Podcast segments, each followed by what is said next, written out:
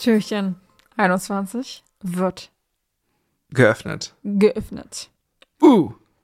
Uh, wie für uns ist in alten Meeren wunders viel gesät. Nämlich, Okay. dies sind die ersten Worte des, weißt du, woher das stammt? Nein. Des Nibelungenlieds. Das ist die erste Strophe. Oh Gott. folgendermaßen lautet: Uns ist in alten Meeren wunders viel gesät, von Helden Loberbären, von größer Arbeit, von Freuden hochgeziehten, von Wehen und von Klagen, von kühner Recken Strieten muget ihr nu Wunder hören sagen. Genau. Und das Nibelungenlied natürlich, weil wir müssen euch kurz mal aufklären. Hm. Weil es ist Aufklär 21. Dezember. Ja. Das Nibelungenlied besteht nämlich aus zwei Teilen.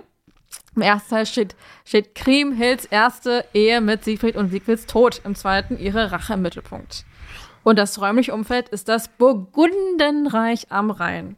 So wie im zweiten Teil Südostdeutschland und das Donaugebiet des heutigen Österreichs und Ungarns. Cool. Ich habe noch nie das Nibelungenlied gehört oder gesehen oder gelesen und ich will es auch nicht. Ich will nicht diesen komischen Nibelungenring gucken. Ich will das davon nichts wissen. Also man muss wirklich sagen, also die Geschichte, ich meine, ich habe auch noch das Neuhochdeutsche gelesen, Ja. natürlich, ähm, weil ich natürlich nicht. Aber, Ich habe ja nur das Neuhochdeutsche gelesen. Nein, wir mussten das lesen, weil ich hatte so einen Kurs dazu.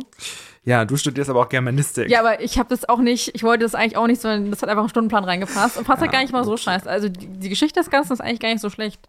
Oh, okay. Ja, deshalb liest einfach ein bisschen mehr. Lesen, lesen, lesen. Ihr könnt nämlich einfach euch zu Weihnachten noch schnell irgendwelche Bücher wünschen. Ja. Oder einen Gutschein für eure, eure Buchhandel oder was auch immer eurer Wahl.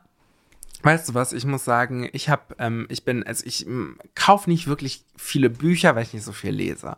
Aber ich habe einen Typ von Buch, den ich schon gerne kaufe. Und ähm, Das sind Kochbücher. Ja, richtig. Weil, also, ganz kurz, ja, in Kochbüchern hast du A, schöne kleine Geschichten drin, so Anekdoten von den AutorInnen. Also oft, also in den Kochbüchern, die ich kaufe, sorry, weil das ist ja dann oft einfach, dass so ein Kochbuch auch so ein Lebensgefühl transportieren kann. Oder die AutorInnen schreiben die Geschichte des Rezeptes auf, was ich auch immer total spannend finde. Das heißt, da steckt ja ganz, ganz viel Kultur in so einem Kochbuch drin. Und das sind die einzigen Bücher, die spannend gesetzt sind. Also da wird mit Schriftarten gearbeitet, da sind Illustrationen drin, da sind auch ein paar Bilder drin. Das, da ist so viel, da hast du so viele Möglichkeiten, auch so ein Buch zu designen. Bei irgendeinem so blöden Roman ist völlig egal. Da ist ja hier nichts gesetzt, also das ist schon gesetzt, aber da ist ja Times New Roman ist das. Ja, also.